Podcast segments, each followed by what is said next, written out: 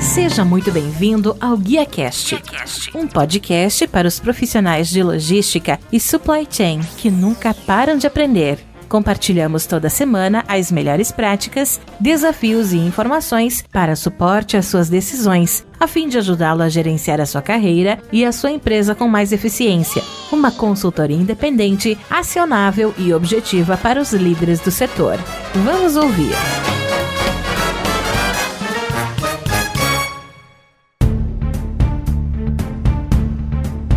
Olá, que tal? Tudo bem? Sejam muito bem-vindos a mais um Guia Cash, a melhor conversa profissional que você vai ouvir. Eu sou Rodilson Silva e temos a honra de receber hoje Cláudia Souza, que é VP de Operações na DHL Express Brasil. A Cláudia é formada em Direito pela FMU, pós-graduação em Direito Empresarial pela Universidade Mackenzie e MBA em Administração de Empresas com ênfase em Logística pela Fundação Getúlio Vargas, FGV. Atua mais de 20 anos na DHL, iniciando como advogada em 2001 no Departamento Jurídico, passou para a posição de Gerente de Assuntos Regulatórios em 2004, gerente de operações em 2007, diretoria em 2018 e, mais recentemente, vice-presidente de operações na DHL Express Brasil. Então, sem mais, eu gostaria de estar tá recebendo no nosso palco aqui do Guia Cash a nossa convidada de hoje, Cláudia Souza. Cláudia, como sempre, seja muito bem-vinda ao Guia Cash. Muito obrigado por abrir um espaço na sua agenda e me ajudar a fazer mais um episódio. Obrigada a você pelo convite, Rodilson. É um prazer estar aqui, dividindo um pouquinho da minha história pessoal e do que a DHL tem feito aí nos termos de sustentabilidade.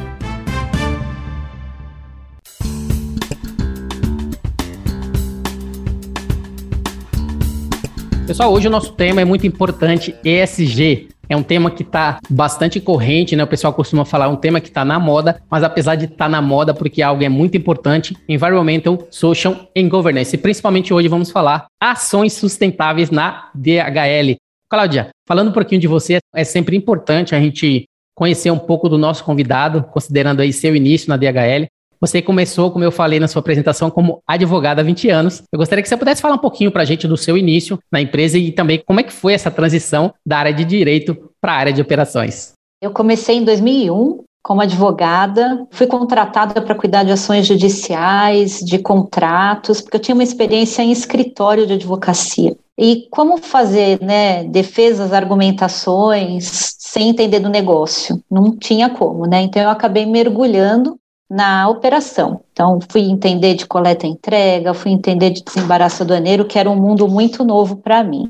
E aí começou o encantamento por operações. Comecei a gostar demais da dinâmica, da urgência, da movimentação e comecei a respirar toda essa parte da logística que a DHL oferece aí. E com isso eu fui me inteirando cada vez mais até que em 2004 surgiu a oportunidade de eu assumir a posição de gerente de assuntos regulatórios. Foi uma época bastante interessante. Eu trabalhei muito na associação, buscando melhorias regulatórias, operacionais, para ampliar realmente a participação do setor expresso no comércio exterior. E ali eu ainda estava com um pé cá e pé lá, né? Um pé no direito, um pé na operação, né? Até que em 2007 apareceu uma oportunidade para eu assumir a gerência de aeroportos. Eu confesso que eu pensei, porque eu tinha que deixar o direito definitivamente para trás, e acabei aceitando e estou em operações desde então.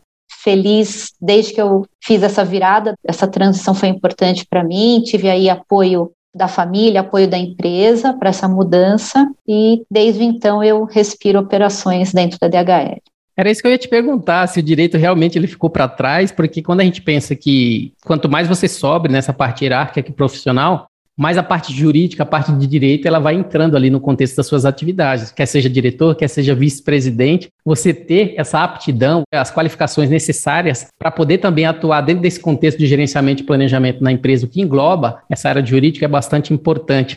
E no seu caso, o direito realmente ele ficou para trás ou hoje ele dentro desse contexto agora que você passou a vice-presidente, ele também faz parte do seu cotidiano né, isso une o útil ao agradável dentro do contexto da sua formação. É um bom ponto, porque eu não exerço, não estudo mais, mas a formação em direito dá muita base para análise de risco, para tomada de decisão, para saber que caminho tomar. A parte processual também me ajudou muito, né? Porque direito tem muito processo e a operação é processo puro. Então, é uma bagagem que, sem dúvida, agrega, inclusive na tomada de decisões mais estratégicas, caminhos a seguir. Então, ele, no dia a dia, ele não é vivo, mas ele me dá subsídios aí para muita tomada de decisão. Excelente. Você hoje é vice-presidente de operações, ou seja, operações uma área predominantemente masculina, principalmente levando em consideração uma empresa de logística, uma empresa que é um operador de serviço logístico. Como é que foi para você transitar nesse ambiente, liderar uma equipe tão grande quanto a sua, né, hoje como vice-presidente na DHL, depois desses 20 anos de atuação? Olha, quando eu fui convidada em 2007, eu estava de licença maternidade, tinha acabado de ter minha bebê, então foi uma coisa assim, puxa vida, como é que eu, né, vou estar à frente de uma área, sim, predominantemente masculina, eu seria a primeira mulher a assumir essa parte de operação de aeroportos. E aí surgiram muitas dúvidas, né? Como é que eu vou equilibrar a vida pessoal, maternidade, eu vou dar conta, é uma operação nova, uma equipe grande, né? Eu tinha uma pessoa quando era gerente de assuntos regulatórios, passei a ter quase 100 no aeroporto. Uma operação segunda a segunda, 24 por 7. Então, eu conversei bastante com a minha família, pensei, mas assim, confesso que pensei, mas eu já sabia que eu queria, né? Então eu segui o caminho, eu dei o passo, apesar das incertezas que eu tinha, acertei bastante, errei, continuei crescendo. A DHL é muito inclusiva, Rodilson. A gente tem uma diversidade muito forte, muito bem estabelecida. Então, nós não sentimos essa questão de, ah, você é mulher. O gênero não, não pesa dentro da DHL. Então, eu sempre me senti muito acolhida, muito bem recebida. Para mim, meu time é composto de pessoas e ponto, o gênero não importa, e é recíproco né? Eu não, não, sinto isso dentro da empresa. Claro que no mundo lá fora a coisa não é assim bonita, né? Às vezes você vê no olhar, num comentário, ou num posicionamento, né? Puxa, mulher falando de operação. E aí cabe a gente se posicionar, cabe a gente mostrar que a gente sabe o que está dizendo, colocar nos pontos de vista e seguir. Né? A gente nem sempre vai encontrar um ambiente melhor, mais propício, mas a gente se colocando, colocando-se com respeito, com postura, mostrando que a gente sabe o que está fazendo, eu acho que a gente vai abrindo os caminhos e vai conquistando o espaço. Eu acho muito legal, né? As pessoas quando ficam muito tempo na empresa, porque você sempre associa, às vezes, um marco que aconteceu a algo da tua vida pessoal. Né? Achei bem bacana que você falou, em 2007 eu estava grávida. Automaticamente, isso já vem associado né, de uma maneira muito positiva de um contexto, um marco familiar muito importante para você e um marco profissional também muito importante. E dentro desse contexto, o que, é que você acha que fez com que as pessoas, primeiramente, te considerassem para essa posição, né? Levando o contexto de advogada para depois a parte de operações, e principalmente como é que você se preparou, né, para estar tá nessa posição que você ocupa hoje e está aí vários anos, né? Como você falou, passei para gerente, passei para diretor, passei para vice-presidente, mostrando claramente né, o seu excelente trabalho e o reconhecimento que a empresa tem dado a seu respeito. Eu vejo como um processo que aconteceu naturalmente. A área regulatória ela já era bastante complexa, porque tem muita negociação, tem muita interveniência num negócio internacional, né? Então a gente tem muito órgão interferindo na operação, a gente precisa sempre mostrar que está trabalhando com compliance. Então essa bagagem de negociação, de fazer o processo correto, eu acho que abriu uma grande porta para mim para eu assumir a área operacional, né? Então foi criada uma confiança de que a operação estaria em boas mãos e, e que a, o compliance seria super respeitado ali. Então, acho que essa foi uma grande vantagem de eu ter essa bagagem jurídica, né? Depois disso, eu fui aprimorando, entendendo cada vez mais. Eu sempre falo, né? Nossa, eu saí do Word fui para Excel. E isso gera ali, né, um friozinho na barriga, porque é uma diferença grande ali, né? Você sai da lei vai para a produtividade, mas eu fui construindo essa trajetória e em determinado momento eu percebi que eu já estava há algum tempo na posição, todo dia eu aprendia, mas eu achava que eu podia dar um próximo passo. Então eu comecei a entender um pouco melhor das outras áreas de operações, pensar um pouquinho ali de como eu podia opinar em áreas que não era minha,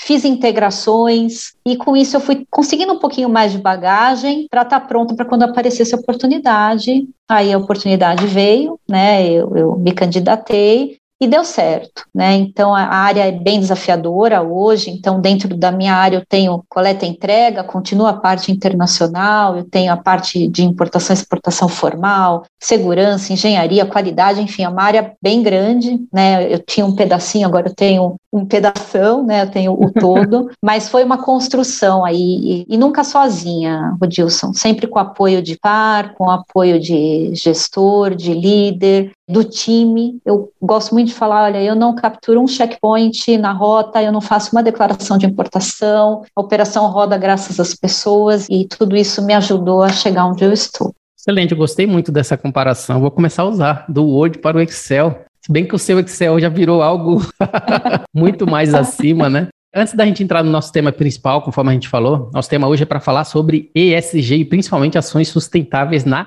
DHL. Só que antes disso, eu queria falar um pouquinho também da DHL, mais especificamente DHL Express, como a gente sabe, empresa que é líder global em logística especializada em entrega internacional, serviços de courier e transporte. Gostaria que você pudesse, Cláudia, falar um pouquinho para a gente também da DHL Express, como a gente falou, as unidades, portfólio do serviço que ela oferece, principalmente nesse contexto que até pouco tempo eu não sabia que a gente tinha DHL Express, supply chain, então tem algumas vertentes dentro da própria DHL, né, que é bastante relevante conforme a atuação dela no Brasil. É, a gente tem um grupo DHL com as suas subdivisões, tem um portfólio bem grande de serviços logísticos. Então, nós temos desde entrega e coleta de remessas, de documentos, temos a carga aérea, temos carga marítima, soluções de supply chain, temos o e-commerce, então é uma gama bem ampla aí dentro desse portfólio. Estamos em 220 países, então é uma empresa realmente internacional. E falando especificamente da DHL Express, né, a gente tem dentro daí dos nossos serviços o transporte internacional, então a gente faz toda a parte de desembaraço, coleta e entrega, o que a gente chama de porta a porta. A gente tem a parte doméstica também, a gente faz toda a parte de coleta e entrega doméstica. Temos o e-commerce também. Uma operação que é bem importante para a gente é a parte de frete aéreo, de carga aérea, que são as remessas pesadas que saem da modalidade courier, são mais caras, são maiores, que dependem de uma liberação alfandegária formal, né, através de despachante, que a gente também oferece o serviço. Então, essa também é um dos nossos serviços que não é ainda tão claro. A gente sempre pensa em DHL Express como courier, né, Uhum. É, pacote pequeno, mas não, a gente tem dentro do nosso portfólio também a carga mais pesada. Quando eu estava fazendo a pesquisa, né, para trazer as perguntas que eu ia estar fazendo para você, eu me deparei até com uma entrevista que você deu para o Bom Dia São Paulo da TV Globo, falando um pouquinho do crescimento da DHL Express no período, né, de sobre grande contratação de profissionais durante 2020. Gostaria que você pudesse falar exatamente um pouquinho como vocês lidaram com esse crescimento durante a pandemia e o que é que mudou de 2020 para cá, uma vez que a gente percebe claramente, né, que o 2021 as coisas já começaram, aumentou ainda mais essa demanda, o consumidor mudou, né? Toda essa demanda que a gente fala hoje em dia, entrega 24 horas, aumenta, ou agora o pessoal está falando de horas, ou a cada hora aparece uma startup no mercado trazendo uma solução diferente, fazendo ali aquisições de grandes empresas, estão fazendo aquisições de startup para poder colocar dentro do seu portfólio assim por diante. 20 para 2021 foi o momento em que isso aconteceu e grandes empresas estão se adaptando a esse novo cenário, se tornando cada vez mais resilientes e melhores para o consumidor final. E no caso da DHL, pós essa entrevista para a TV Globo, né, o que, que mudou frente a esse contexto de 2020 para cá para vocês? Olha, a gente continua na mesma toada aqui de crescimento, felizmente. Essa entrevista aconteceu há um ano e a gente teve a oportunidade de contar que a gente teve muita contratação em 2020. Então, o que, que a gente sentiu com a pandemia, né? Passado aquele primeiro impacto inicial, logo do começo, é, o distanciamento social acabou levando um crescimento do e-commerce, né? Então, isso foi muito visível. O e-commerce tinha uma expectativa de crescimento de 78% até 2030, e esse crescimento veio ali num período super curto, né, é, de 12 meses, então foi um boom realmente, e isso trouxe impacto positivo para a gente. Então, procura de eletrônicos, de equipamentos para home office, para a saúde. Então, foi assim, toda a gama de produtos que acabou é, fomentando um aumento de volume e também o internacional, Dilson. A gente sentiu aí um aumento bastante relevante na nossa importação e nossa exportação. Claro, o dólar contribui para a exportação, né? Então, a gente sentiu um aumento de volume,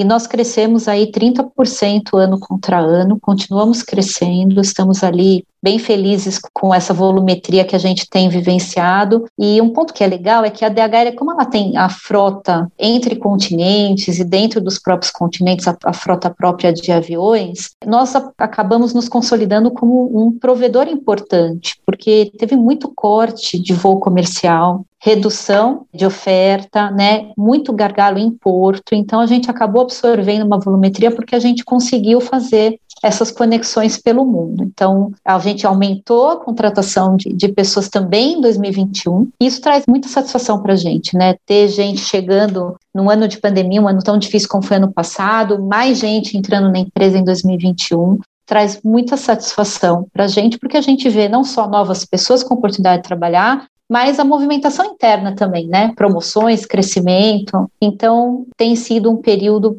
bem importante, bem positivo em, em relação ao crescimento para a gente. Excelente, você falou que vocês cresceram, né, 30% de ano para ano, né, inúmeras empresas têm demonstrado esse crescimento, empresas do setor, deixando claramente, como a gente sabe, né, o, grande parte de tudo que a gente faz no Brasil é feito via rodoviário, e não tem como você pensar, porque muita gente pensa que o setor de logística polui bastante, né? Existe toda aquela parte de carbono, compensação, como que as empresas têm feito hoje para poder compensar as suas atividades, seu crescimento, conforme o consumidor ele aumenta ainda mais a sua demanda. No contexto do nosso tema ESG, né, Environmental, Social and Governance, ações sustentáveis da DHL, eu gostaria que você pudesse falar um pouquinho para a gente do contexto dessas ações da DHL, né, qual que é a importância de ESG nos negócios atualmente, principalmente levando em conta que as demandas que a sociedade vem crescendo e exigindo que as empresas elas cumpram seu papel nas questões de bem-estar dos colaboradores, maior diversidade no universo corporativo, além da preocupação com o meio ambiente em seus planejamentos empresariais. Como é que a DHL tem trabalhado em relação ao ESG internamente e que ações vocês têm tomado nesse respeito? Bom, a gente tem feito bastante coisa. ESG é parte da nossa estratégia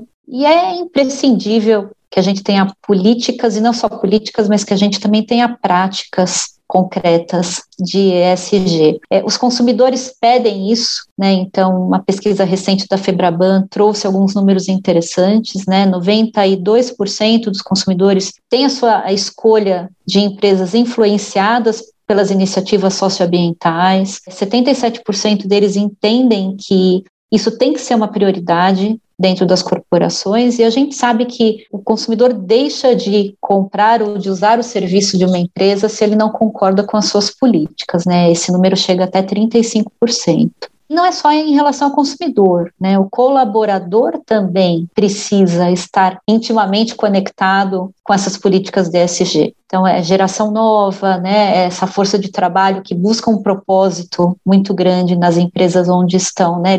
O colaborador hoje quer fazer parte da empresa e tem que ter uma conexão com o propósito, com essas políticas. É, uma pesquisa da Deloitte mostrou que as empresas que têm um propósito forte, é, boas políticas aí sociais, elas aumentam em 40% a retenção da sua força de trabalho. E claro que isso gera um incremento na qualidade do serviço, né? Quanto menos turnover, melhor a qualidade, e isso reflete diretamente no resultado. É, então eu vejo que é um círculo virtuoso aqui beneficia a empresa, beneficia o consumidor, beneficia o colaborador, beneficia a sociedade, beneficia o mundo. É um caminho que é, só tende a crescer e tem que estar tá aí na pauta das empresas. É, falando especificamente da DHL, é, o grupo Dot Post DHL vai investir aí nos próximos anos cerca de 7 bilhões de euros em soluções verdes. Então, isso está dividido dentro de frota verde, né, a chamada Eco Delivery, como que a gente faz esse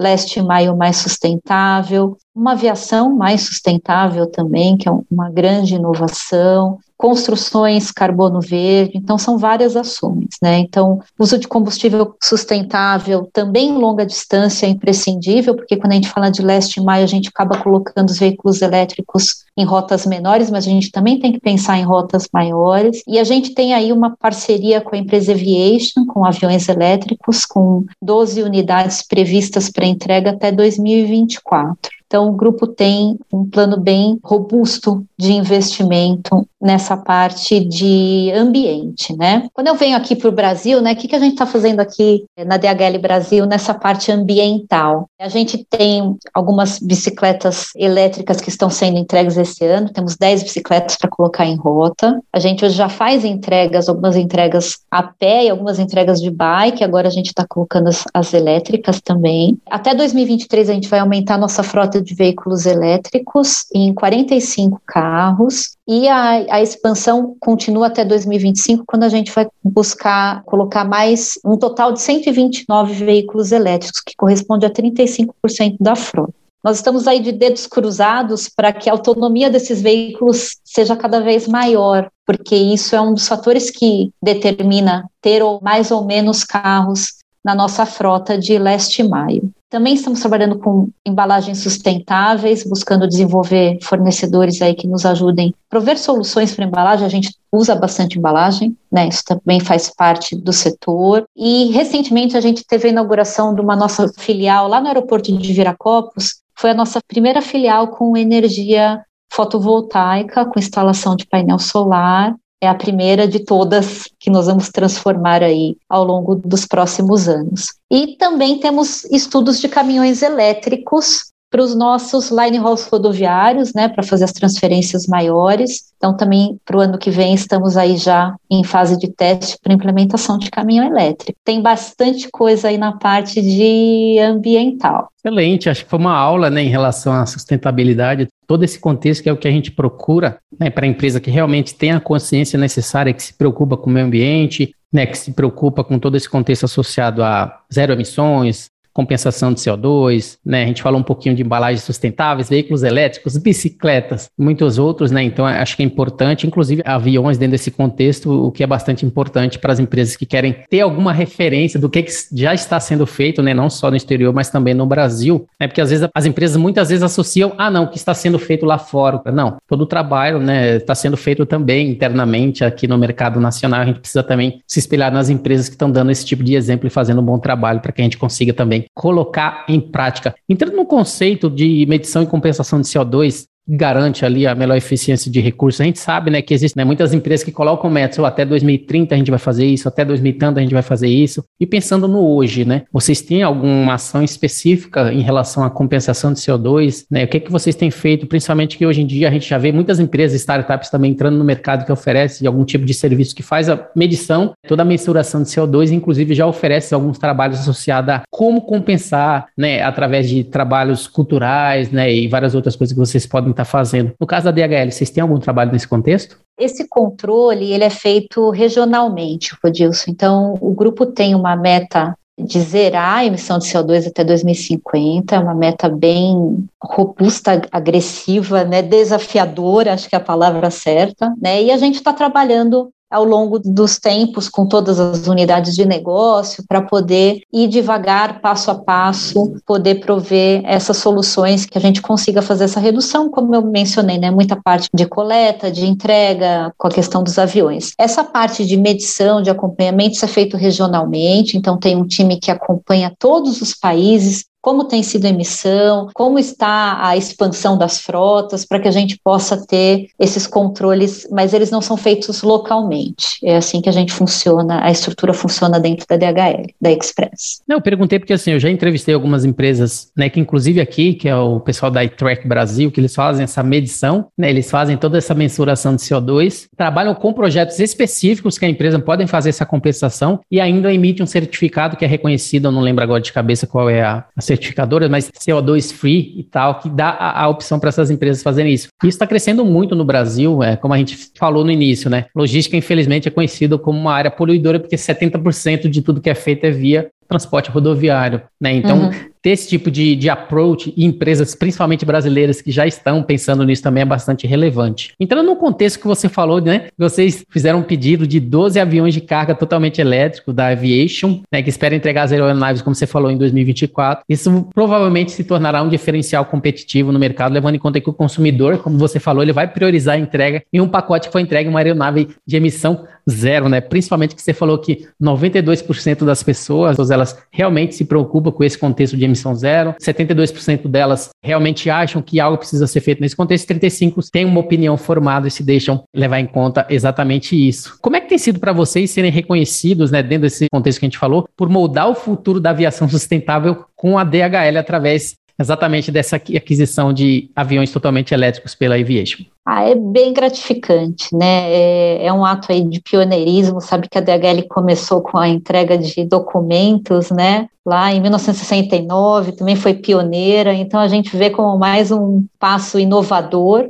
isso trouxe um impacto fantástico, né? Esse anúncio para todos os colaboradores deu assim, sabe aquela, nossa, eu estou numa empresa que está buscando um avião elétrico, olha que bacana. Então, eu acho que o impacto é, é geral, né? O impacto para o ambiente, o impacto nas pessoas. Então, é super gratificante. A gente está torcendo para que chegue logo 2024 e a gente veja os aviõezinhos aí com seus primeiros voos carregadinhos de remessa. Pessoal, vocês não vão conseguir ver aqui, né? Mas quando a Cláudia começou a falar da DHL, brilhou o olho, né? Então a gente vê realmente o, o valor, a importância que ela dá para esse tipo de contexto relacionado a esse G que a gente está falando, né? Então é bem legal poder ver isso em ação e principalmente ter uma empresa que se torna uma referência, como eu falei na pergunta, né? Mudar o futuro da aviação sustentável com a DHL, ou seja, ser reconhecido por ser uma empresa que está mudando esse futuro e que vai fazer a diferença para todos aqueles que estão dando realmente o devido valor e principalmente têm opinião formada informada sobre isso e vai colocar isso em prática, né, tendo ali a priorização da entrega de pacotes para uma empresa que utiliza uma aeronave de emissão zero. Cláudia, dando continuidade, a gente vai entrar nas últimas perguntas. É, falando um pouquinho, você falou para a gente né, de algumas ações, frota verde, aviação, carbono verde, combustível, todo esse contexto de que a DHL está trabalhando. E especificamente no Brasil, se a gente se, não citar contextos externos, mas especificamente no Brasil. Dentro desse contexto exatamente de carbono verde, combustível, frota verde, entregas em barcos, né, como a gente falou, outros modelos, né, que vocês têm trabalhado. Aqui especificamente no Brasil, a gente já tem algum desses processos implementados? Se sim, quais são eles? Tem a, os veículos, né, que a gente está ampliando a frota, é a questão da fotovoltaica, como eu comentei com você. Então, tudo isso já é local, tá, Rodilson? Então, a ampliação da frota, os painéis solares lá da nossa filial de Viracopos, as embalagens, são ações que nós estamos tocando aqui localmente, além de todas as outras ações que o grupo estimula nas outras unidades de negócio e nas outras express mundo afora. Então, essas são ações especificamente de Brasil. Pessoal, se você quiser conhecer um pouquinho mais sobre esse assunto, né, logo mais a gente passa os contatos aí da Cláudia ou da equipe para você conhecer um pouco mais e entender o que está envolvido nesse contexto de ESG e principalmente as ações sustentáveis através do exemplo fenomenal da DHL. Cláudia, nossas perguntas finais, né, eu sempre gosto de fazer algumas perguntas mais associadas ao contexto do profissional, né, para encerrar o nosso bate-papo. Eu gostaria que você falasse um pouquinho das suas realizações. Como a gente falou, você tem mais de 20 anos na DHL. Gostaria que você pudesse falar para a gente do que mais você se orgulha de ter feito na sua carreira profissional, o que, que te traz mais alegria na sua linha de trabalho? São 20 anos, né? Então tem bastante história de orgulho, de entrega, mas eu vejo bastante, Rodilson, que o que mais me traz satisfação é quando eu tenho e tive a oportunidade de participar de ações e de mudanças que envolvam melhorias de processo para os nossos clientes e melhores condições para as nossas pessoas. É, então, eu trabalhei, por exemplo, em expansões, aberturas de novos aeroportos, em que a gente contratou novas equipes, é, melhorias operacionais, por exemplo, no aeroporto de Guarulhos, que a gente remodelou a operação e ofereceu excelentes condições de trabalho para as nossas pessoas. Nós estamos agora é, acabando a expansão de Viracopos, para oferecer novas formas de, negócio de desembaraço né, para os nossos clientes. Então, tudo isso me traz muita satisfação. Uma coisa que, que eu gosto bastante, né, eu gosto muito de conversar com o meu time e perguntar o que mais a gente pode fazer. Então, eu acho que esse desafio ao status quo é uma das coisas que me traz bastante realização e ver que o time embarca junto.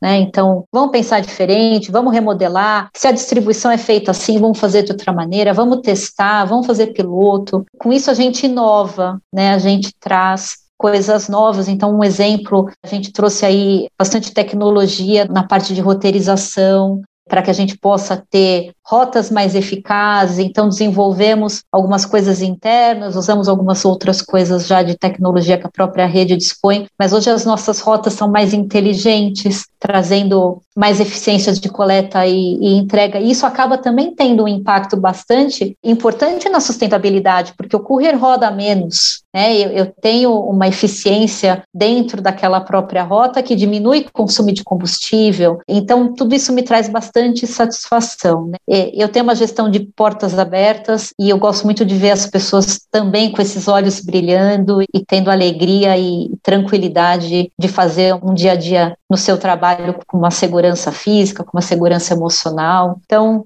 são as coisas aí que me motivam no dia a dia, estar lá pelas pessoas e fazer melhor pelos clientes. Minha última pergunta, né, como a gente falou, olhos brilhando, se você tivesse que dar conselhos, né, para sua eu mais jovem, quais seriam? Se você tivesse que voltar atrás e falar, você mudaria alguma coisa ou na verdade profissionalmente você está bem realizado e não fazia nada diferente dentro de tudo aquilo que você passou? Fazia, claro que faria, sim. É, é, a gente, uma coisa que eu hoje, né, os anos de experiência mostram, e que eu diria para a Cláudia lá de alguns anos atrás, que é ok ser vulnerável. Nós não somos super-heróis, nós não sabemos tudo, a gente não precisa ter receio de pedir ajuda, é normal não saber as coisas e é normal dizer que eu não sei, eu preciso de suporte. Hoje eu já tenho uma naturalidade maior nessa questão de vulnerabilidade e isso torna o dia a dia mais leve. Então a gente tem as equipes, a gente tem que se cercar de gente boa, de gente muitas vezes melhor do que a gente, mais especializada, com visão diferente, para que a gente tenha essa equipe aqui nos ajudando a crescer. Então a gente não tem que saber tudo. Então é ok não ter todas as respostas. Esse seria o conselho para mim mesma. Aproveitando que você falou de vulnerabilidade, né? Você acha que quanto mais a gente cresce profissionalmente, mais difícil é você se mostrar vulnerável ou o contrário? Quanto mais você cresce, mais maduro você fica e essa vulnerabilidade se torna algo assim do cotidiano, principalmente porque você aprende com seus erros e se torna exatamente mais vulnerável para poder seguir com seus objetivos. Eu acho que é uma construção, a maturidade traz isso, né? Essa, ó, tá tudo bem dizer não sei, mas não é uma coisa tão fácil. Para alguns mais, para mim não foi tão fácil, né? Eu tive que construir, entender, e hoje eu já lido com isso de uma maneira mais natural. Isso torna, como eu disse, o dia mais leve, né? Eu acho que antes eu tinha muito mais peso, porque eu achava que eu tinha que saber muita coisa, tinha que ter as respostas, e na verdade a gente todo dia aprende, todo dia absorve novas coisas, e é super humano dizer não sei. Excelente. Gostei dessa parte final. Super humano dizer não sei. Excelente. Pessoal, para encerrar, né, Cláudia, essa foi minha última pergunta. Eu gostaria, primeiramente, de agradecer a sua participação, de agradecer também a sua disponibilidade de estar aqui com a gente no GuiaCast para falar um pouquinho da sua história, da sua vida pessoal, da sua vida profissional, da sua carreira. Gostaria que, para encerrar, você pudesse deixar os seus contatos e fazer para a gente as suas considerações finais. Eu agradeço imensamente a oportunidade, Rodilson. Foi muito bom o bate-papo, super descontraído. Bom, espero ter inspirado algumas mulheres, inspirado algumas pessoas. A gente tem um papel é, nas empresas super importante para o mundo, né? Deixar um legado positivo, construir um mundo mais justo, mais igualitário. Então, é super importante a gente ter essa responsabilidade pessoal dentro e fora da empresa. Então, convite aqui para nossa uma reflexão sempre de se eu estou fazendo tudo que eu posso, que a gente sirva aí de exemplo e de espelho para que as pessoas também concretizem ações e melhorias tanto profissionais quanto pessoais, tornando o mundo melhor. Te agradeço imensamente o espaço, Rodilson. Obrigada, foi um grande prazer. Muito bem, o GuiaCast teve a honra de receber Cláudia Souza, que é vice-presidente de operações da DHL Express Brasil, onde falamos sobre o tema ESG, ações sustentáveis na DHL. Se você gostou desse episódio, você pode compartilhar com seus colegas, amigos e profissionais de supply chain e, se possível, deixe uma avaliação e um comentário em ratedspodcast.com/guiacast. Você também pode me encontrar no LinkedIn, é só procurar por Redilson Silva, comunicador logístico multiplataforma. Eu sou o Redilson Silva com Cláudia Souza que te envia um GuiaCast abraço. A todos vocês, até a próxima. Tchau, tchau.